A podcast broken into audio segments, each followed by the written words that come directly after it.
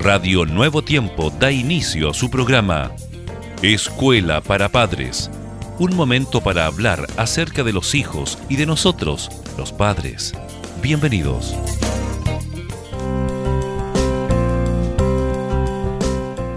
Estimados oyentes, reciban ustedes un cordial saludo de todos quienes trabajamos aquí en este medio de comunicación tan importante como es Radio Nuevo Tiempo. Bienvenida Jessica. Gracias Germán, me sumo a tus saludos, sean todos muy bienvenidos.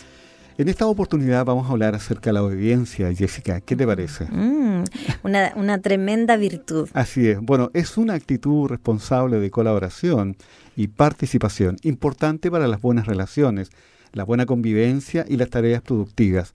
La acción de obedecer es aquella en la que se acatan normas, órdenes, reglas y comportamientos. Y mira, aunque el aprender a obedecer parece un valor a inculcar solamente a los niños, toda persona puede y debe procurar su desarrollo. Así es. La obediencia no se determina por el afecto que pueda tener hacia la persona que autoriza, manda o pide, se concentra en realizar la tarea o cumplir el encargo que se te encomienda sin pedir nada a cambio. Y es que la obediencia forma parte del aprendizaje del control y regulación de la conducta, de la asimilación de las reglas.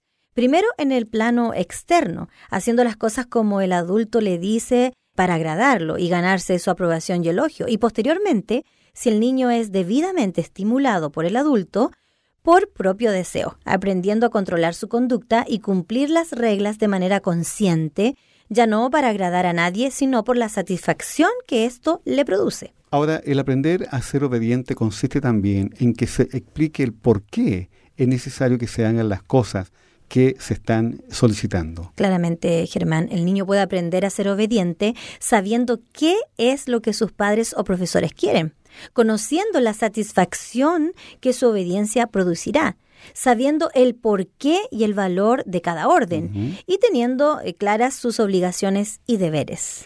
También el niño puede aprender a ser obediente con una enseñanza sistemática de todas sus actividades, teniendo reglas en casa y también en el colegio.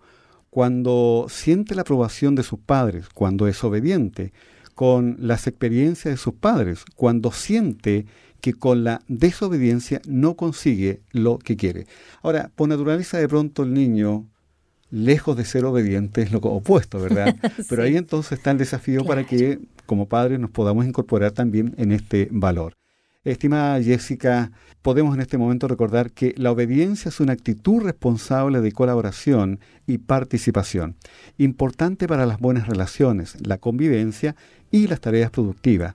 La acción de obedecer es aquella en la que se acatan normas, órdenes, reglas y comportamientos.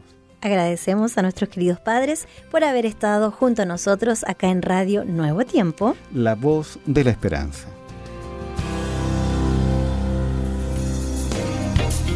Gracias por sintonizar. Escuela para Padres.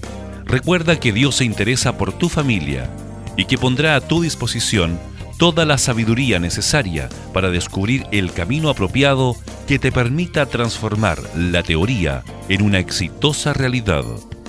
Escríbenos a escuela para padres nuevotiempo.cl.